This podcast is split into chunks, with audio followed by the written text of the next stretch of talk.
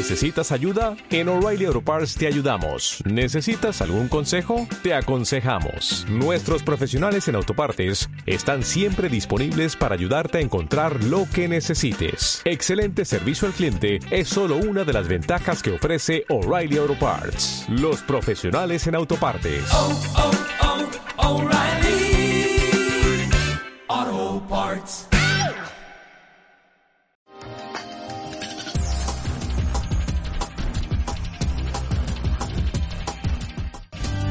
Y ahora pasamos al consejo de la palabra del Señor con Edgar Calderón. Hoy vamos a hablar de el aceite fresco. Bendito sea el Señor. Aceite fresco. No dije aceite rancio, aceite pasado, aceite fresco. Eterno Padre Celestial, en el nombre glorioso de Cristo Jesús, hoy nos presentamos delante de ti, Señor, y antes de leer tu santa y bendita palabra, te pedimos perdón, Señor, por todos nuestros pecados cometidos, tanto los nuestros como los de la congregación. Yo soy el primero que me humillo delante de ti, Señor, y no soy digno de subir a este estrado si no fuera por tu gracia y tu misericordia. De la misma manera, Señor, nadie de nosotros merece la salvación a no ser por tu santo sacrificio, sacrificio hecho en la cruz del Calvario. Por favor, Señor, ayúdanos, lávanos, límpianos y edifícanos conforme a tu palabra. En el nombre de Jesús, amén.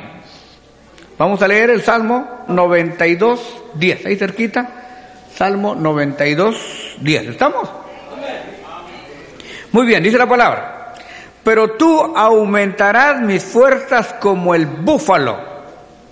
Tú aumentarás mis fuerzas como el búfalo y seré ungido con aceite fresco. Una vez más, tú aumentarás mis fuerzas como el búfalo y seré ungido con aceite fresco. Muchas gracias, Señor, por tu bendita palabra. Te oramos y te bendecimos en el nombre de tu Santo Hijo. Amén. Por ahí sentado.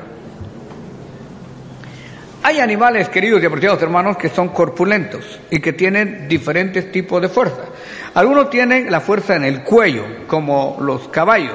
Algunos tienen la fuerza en la cabeza, como los toros y las vacas. Y algunos tienen la capacidad de fuerza casi distribuida en todo el cuerpo, empezando de la parte frontal para atrás, como el búfalo. Se cree que un búfalo fácilmente podría remolcar un tractor o dos tractores. O sea, el, búfalo tiene una fuerza increíble por su misma naturaleza. Increíble que el, el, búfalo tenga tal magnitud de fuerza cuando en realidad lo único que come es zacate. Pero el búfalo es corpulento, es grotesco y tiene mucha fuerza. Eh, la fuerza de, del búfalo estriba en su naturaleza. Entonces, este es un ejemplo digno para nosotros de tener las fuerzas como el búfalo. Claro, nosotros teniendo las fuerzas del búfalo no son para remolcar tractores, es para remolcar nuestra propia carga convencional y para remolcar a los hermanos que se van quedando atrás. Eso debe ser algo fundamental. El poder suyo, el poder mío, radica no en nosotros mismos, sino en el poder de la comunión que genera la unción. Dije, en el poder de la comunión que genera la unción. ¿Qué es la unción?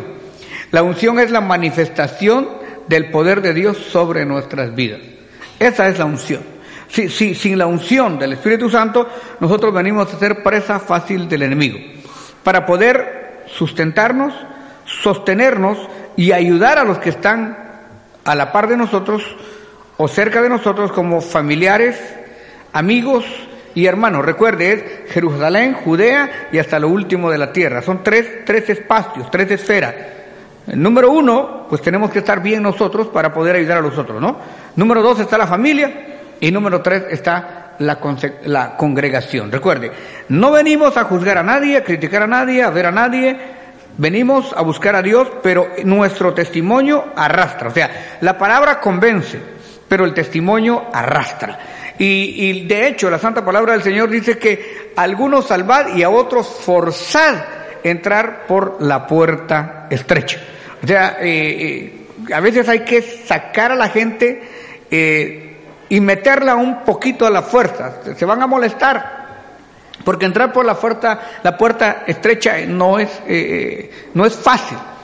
Entonces hay que empujar un poquito, hay que porfiar un poquito, hay que jalar un poquito para que la gente entre por la puerta estrecha.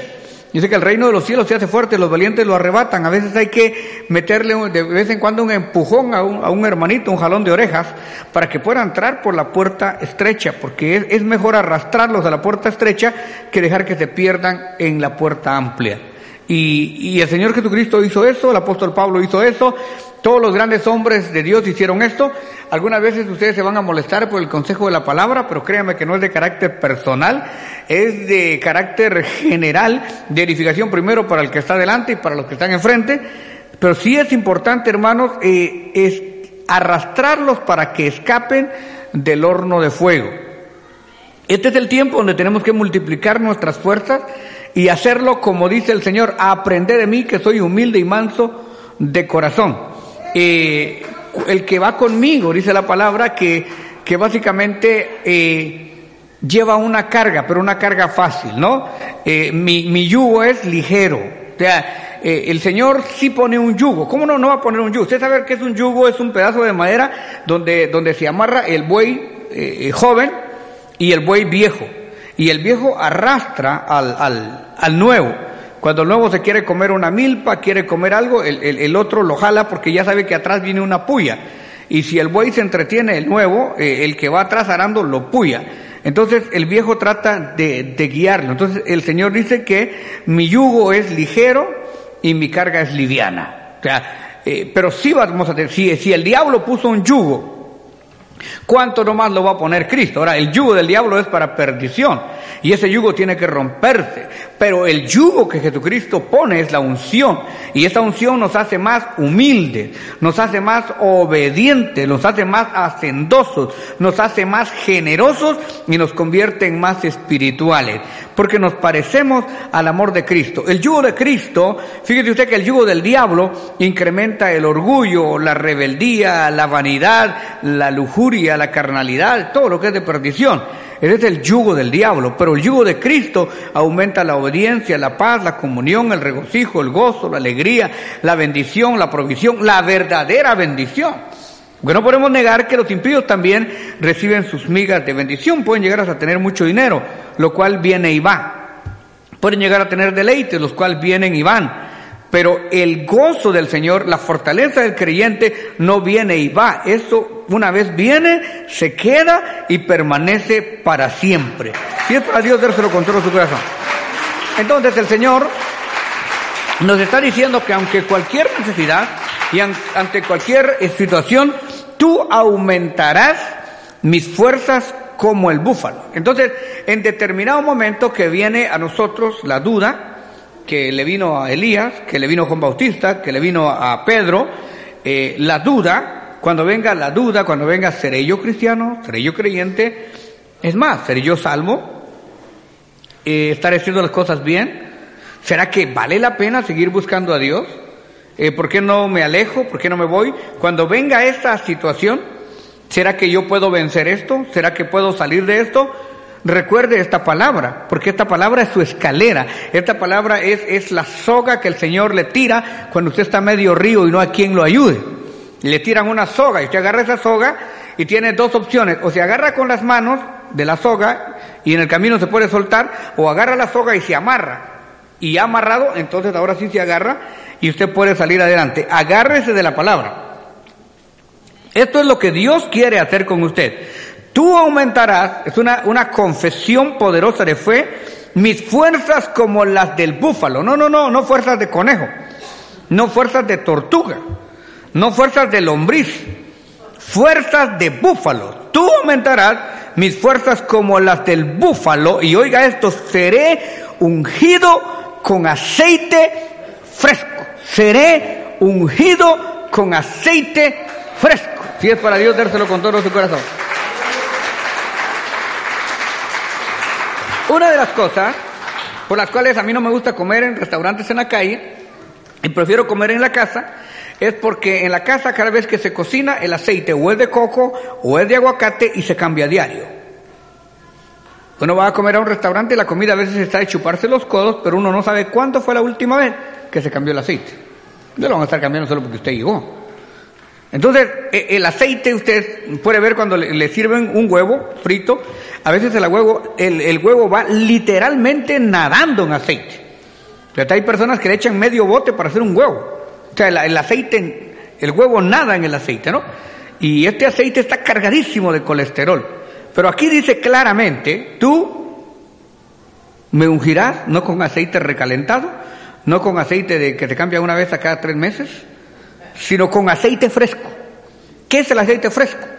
El aceite fresco es la palabra nueva, es la palabra revelada. Es la palabra fresca, no es un mensaje repetido de ayer, de antier, de 15 días. No es un mensaje que yo leí en el internet y se lo vengo a traer a usted. No, no, esto es aceite fresco, estos son frijoles de la olla. Esto es zacate que creció en el jardín de la revelación que Dios nos da en palabra ungida cada día. Sí para Dios dárselo, pero dárselo con todo su corazón. Una vez me preguntó alguien y me dijo, hermano pastor, a ver cuándo me presta su librito ¿Qué librito? Le digo, el librito de mensajes. Yo no tengo ningún librito de mensajes. Es más, yo cuando salgo de la casa muchas veces ni siquiera sé lo que voy a predicar. Es algo que, hermano, se abre la Biblia, la revelación viene y por eso yo le digo a los hermanitos del instituto, estudien la Biblia, dominen la Biblia, dominen los temas. Cada palabra de la Biblia es un tema. Porque hermano amado, ahí está la verdadera unción, la revelación, no el recalentado. No, no, no, no, no. Claro, en la casa comemos recalentado para no tirar nada. Sobraron tortillas, se vuelven a calentar para la cena, ¿no es cierto? Pero en la Biblia no podemos hacer esto porque aquí son ríos de agua viva. Tiene que ser aceite fresco. La unción de ayer no es la unción de ayer. La gracia de hoy no es la gracia de ayer. Bendito sea el Señor. Cada día tiene su propia bendición. Somos ungidos con aceite. Con aceite. Bendito sea el Señor. Espiritualmente usted no tiene que comer enlatado. A veces me dicen, hermano, mire, usted es mi pastor del aire. Ay, muchas gracias, le digo, por ese tremendo privilegio que usted me da de ser tu pastor del aire. Pero busque un pastor de carne. ¿Verdad? Porque es de, eso de poder pura comida del internet, agarrar cualquier doctrina del internet, usted no sabe qué pato puso ese huevo. Usted tiene que ir a su iglesia y comer ahí aumentarán mis fuerzas como las del búfalo y seré ungido con aceite fresco. Cuando usted venga a la casa de Dios, Ínquese para recibir de Dios. Si no lo siente hincado, tírese. Si no lo siente tirado, revuélquese. Pero usted tiene que sentir algo. Usted vino cuando los demás hermanos aplauden, aplaude. Cuando los aplauda, cuando los demás canten, cante. Métase en el culto, llénese de Dios. No lo hace para que nadie lo vea, hágalo para sentir la grosura del Señor. Y ahora, ¿para qué es importante el aceite? Habían más de siete tipos de aceite en los tiempos de Jesús. Estaba el aceite del alumbrado como petróleo. Había aceite medicinal. Por eso cuando el buen samaritano agarra al enfermo y lo lleva al mesón, dice que unge sus heridas con aceite, ¿no? Había aceite medicinal, había aceite de, de perfume, con el que ungieron al Señor Jesucristo, había aceite de la santa unción, o sea, el aceite servía para múltiples servicios, pero había un aceite que era tipo de aceite desparasitante. Sí, Señor, o sea, eh, los animales que se les pegaban a las ovejas y las, las ovejas no podían ver, entonces los pastores ungían a las, a las ovejas, les echaban aceite para que las garrapatas y los zancudos y todos estos bichos no se les metieran a la piel a las ovejas, sino que se les resbalara. Entonces ese, ese aceite protegía a la oveja para que los insectos no hicieran nido en su lana. Entonces, e, este aceite, hermano amado, es, es el aceite que el pastor vierte en el nombre del Señor sobre las ovejas cada día y a través de la palabra para que lo malo se les resbale y lo bueno se les pueda quedar. Este aceite era el que decía el búfalo que necesitaba. Y, y es lo mismo cuando usted va a peinar un niño, una niña en estos días agárrele el pelo así en seco, a ver si no se lo baja todo y, no, no, no, le, no le logra entrar el peine. Pero ¿qué hace usted? Le echa un poquito de agüita, ¿no es cierto? Y empieza en la punta y va subiendo. O le echa un poquito de aceitito, una, una cremita especial y el pelo se le pone terso y suave. Eso es ungir con aceite fresco. Eh, por, eso se inventaron después que la vaselina, que las cuatro rosas y que, bueno, las hermanas saben qué tanto se echan en el pelito, ¿no? para que les quede como les queda. Ah, bueno, hoy hasta los hombres un moquito de, de gorila para que les quede el rulo enfrente. Y eso pues no tiene nada de malo, ¿no? Entonces le digo, el, el aceite precisamente es esto, evitar que los insectos se acomoden, evitar que, que la tierra se le plante en el lugar que usted no gusta tenerla. Por eso es importante tener el aceite. Y dice, pero tú aumentarás mis fuerzas como el búfalo y seré ungido con aceite fresco. Le pongo un solo ejemplo de la unción. Un hombre convencional y común, se llamaba Saúl. Salió un día a ayudar a su padre a buscar unas burras que se habían perdido.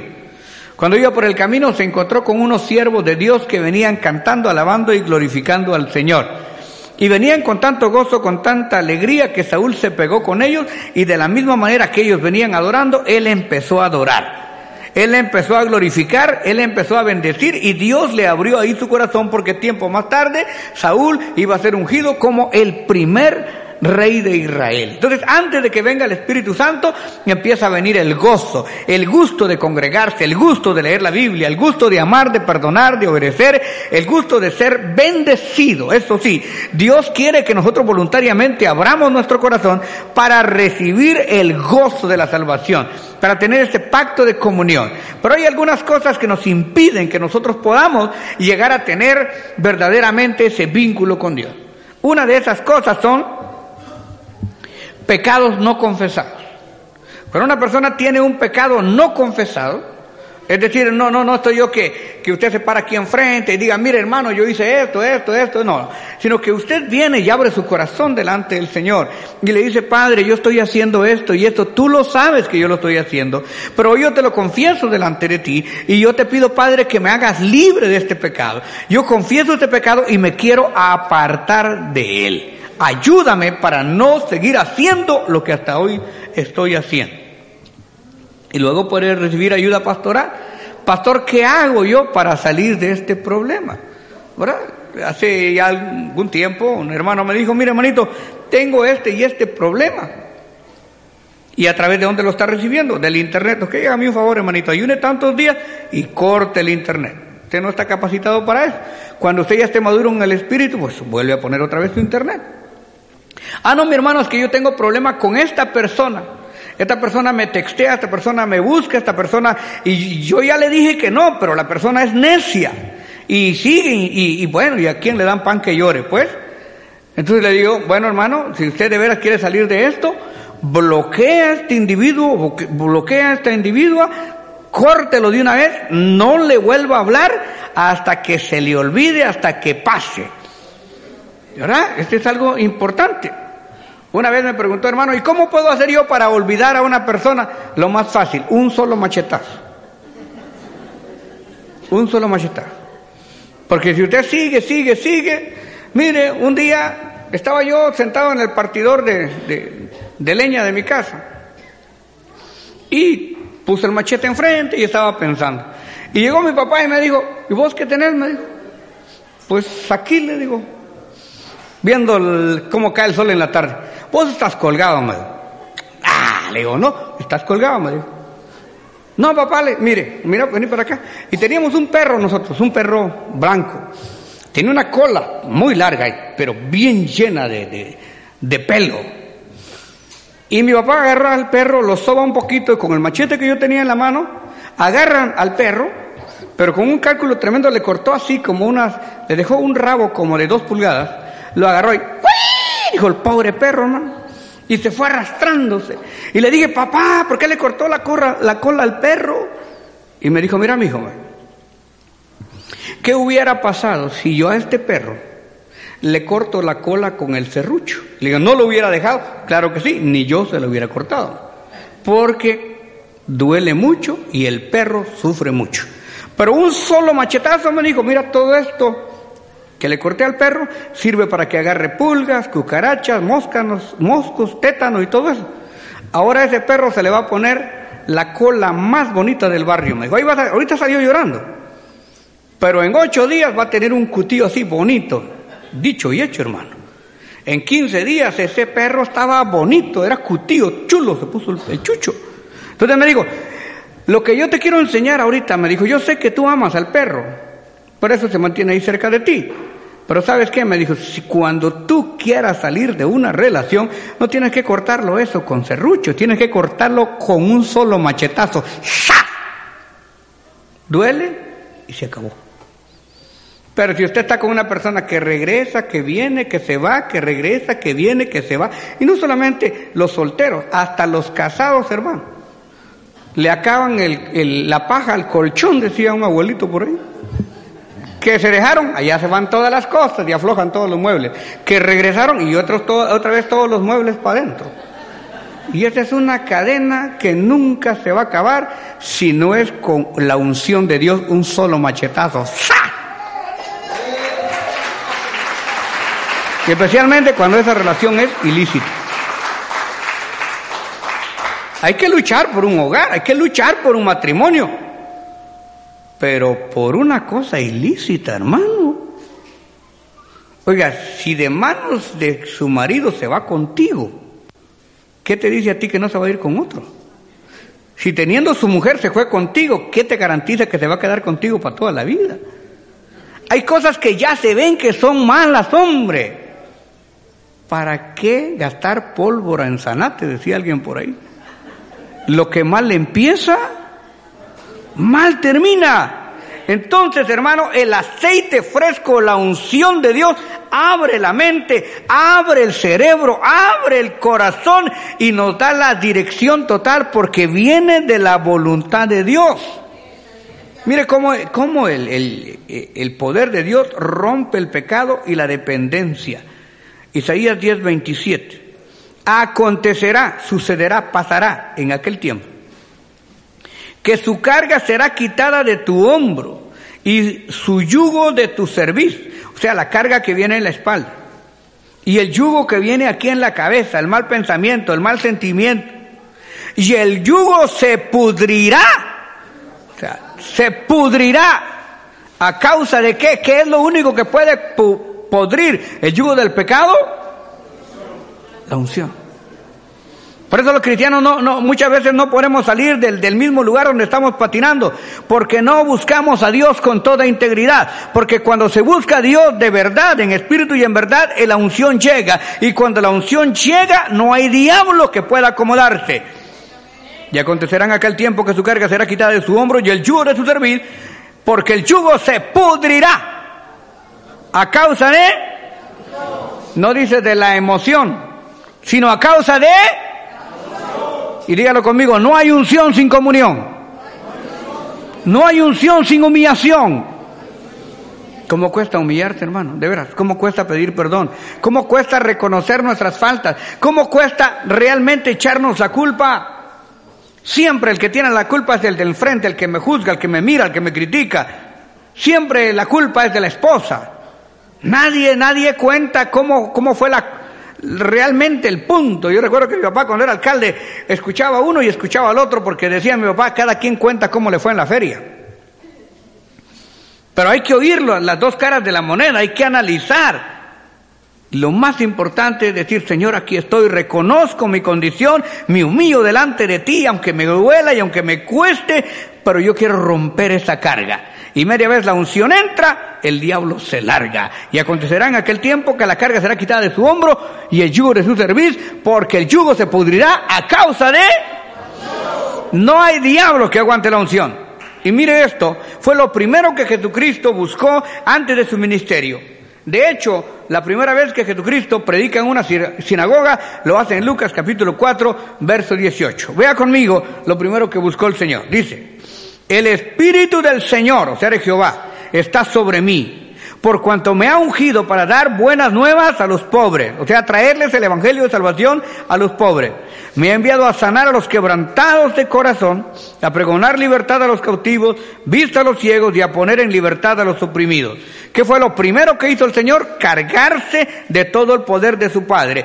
El Espíritu del Señor está sobre mí. Aleluya. ¿Cuántos podríamos decir esta noche? El Espíritu del Señor está sobre mí. El Espíritu del Señor está sobre mí. El Espíritu del Señor está sobre mí.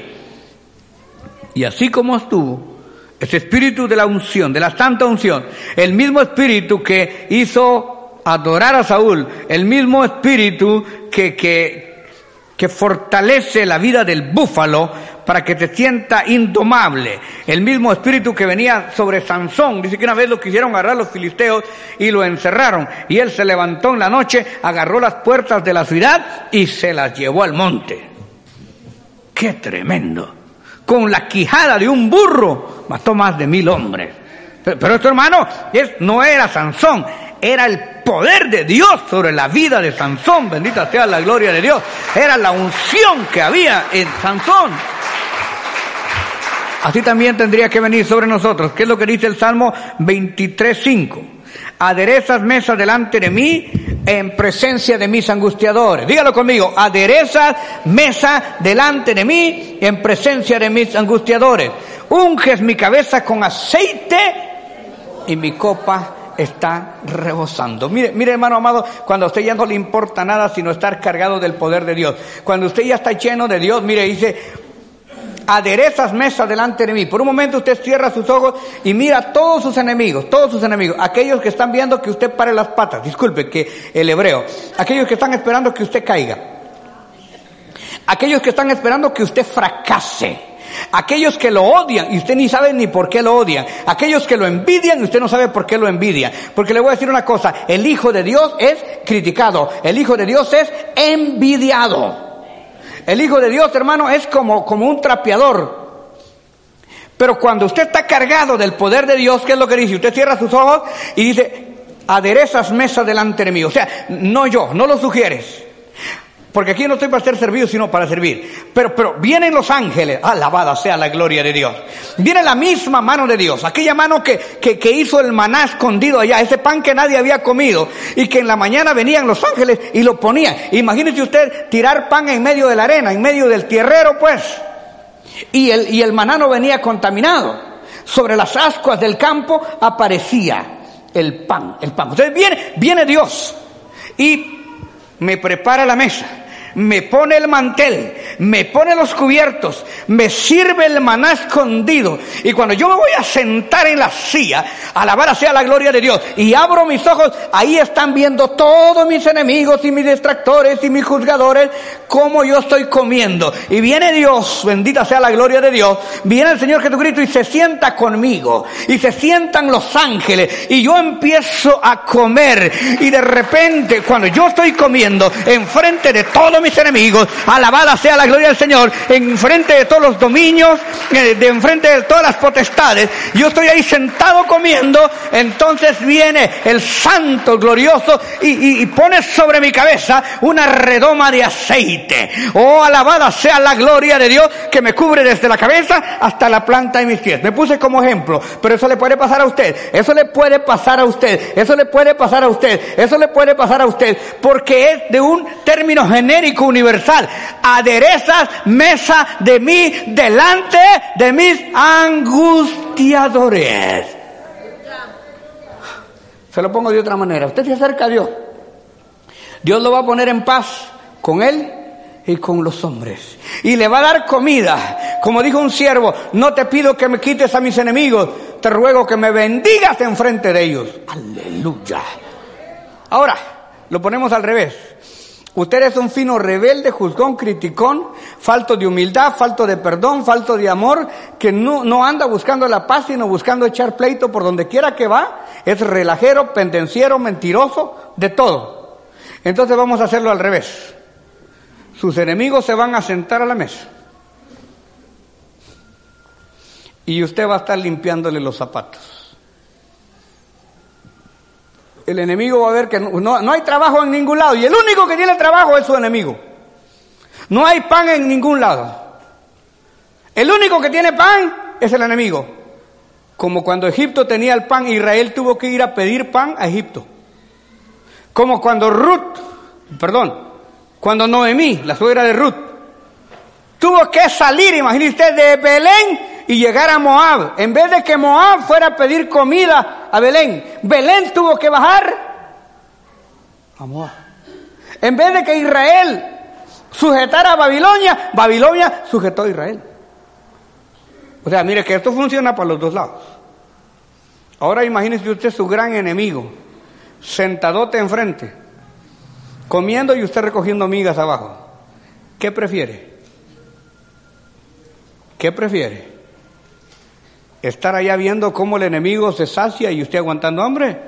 ¿O estando usted sentado con Jehová Dios y viendo a sus enemigos? Y todavía con la chance de decir, Señor, por favor, bendícelos también a ellos, pobrecitos. Dales también, Señor. Alabada sea la gloria de Dios. ¿Me, me está entendiendo? Me estoy dando a entender. Alabe la gloria del Señor. ¿Sabe cuál es la diferencia? La unción.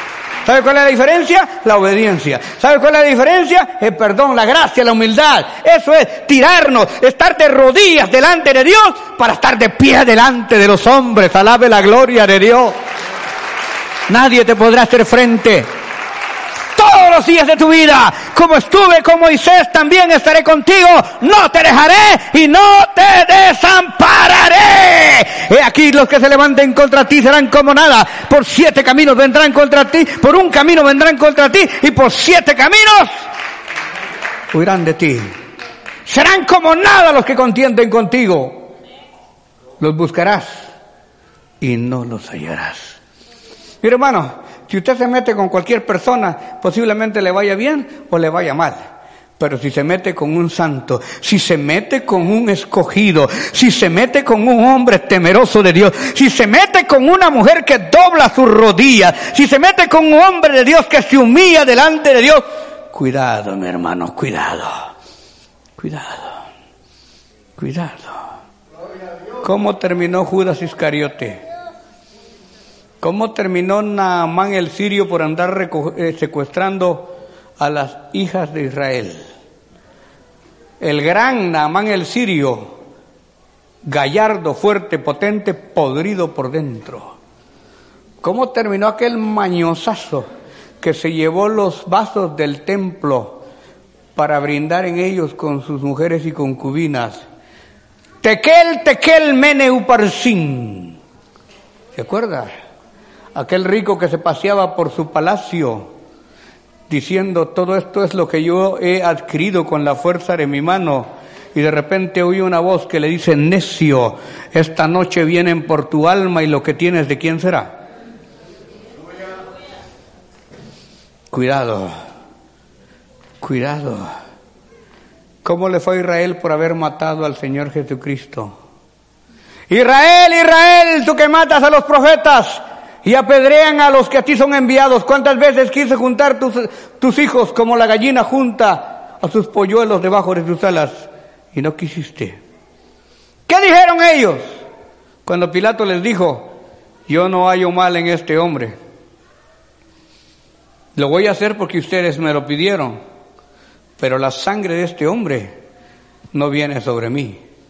Y ellos gritaron todos, la sangre de este hombre venga sobre nosotros sobre nuestros hijos y los hijos de nuestros hijos. La gente que ya no le importa, que tiene cauterizada la conciencia, que ya no quiere conocer el arrepentimiento porque está empertinado en un capricho. ¿Sabe qué es lo que pasa? Año 70, y el coronel Tito invade Jerusalén. Dice que Tito no quería quemar Jerusalén, no quería destruir Jerusalén, porque él era temeroso de Dios. Pero con él venían soldados romanos que habían crecido en el mundo árabe y ellos aprovecharon la oportunidad para destruir completamente Jerusalén. ¿Saben qué hacían con las mujeres embarazadas? Las agarraban y las estrechaban contra el muro para que murieran ellas y sus hijos. Olvídese eso. Acuérdense que ellos dijeron, la sangre de este venga sobre nosotros, los hijos y los hijos de nuestros hijos. ¿Qué pasó con el holocausto nazi? Seis millones de judíos fueron extirpados. Los tiraban en la calle y les pasaban aquellas máquinas que tienen como un cono, como un rodo, que va triturando. Tronaban los huesos y atrás venían los pailovers, metían la palangana, la pala, y los tiraban para atrás. Los llevaban a cuartos para hacer de sus cuerpos jabón, para hacer diferentes productos químicos. Seis millones de judíos. Eran hijos de Dios. ¿Qué esperanza tiene usted? ¿Qué esperanza tengo yo? Si tenemos en poco la sangre de Cristo. Este es unción o exterminio, mi hermano. Unción o exterminación. O tenemos a Dios por las buenas o lo agarramos por las malas. Es que Dios es amor, sí, Dios es amor, es su esencia. Pero también debe saber que es fuego consumidor. Que no se puede jugar ping-pong con Dios. Tarde o temprano. Tarde o temprano. Unge en mi cabeza con aceite. Mi copa está rebosando. Aderezas mesa delante de mí. ¿Esto es lo que queremos? ¿Cuántos quieren mesa? ¿Cuántos quieren unción? ¿Cuántos quieren poder de Dios? ¿Cuántos quieren tener a Dios como amigo? Alabada sea la gloria del Señor, dérselo con todo su corazón. Alabe, alabe, alabe, alabe, alabe. Un poquito más, un poquito más, un poquito más. Métase, métase, métase, métase. Dele gloria a Dios, dele gloria a Dios.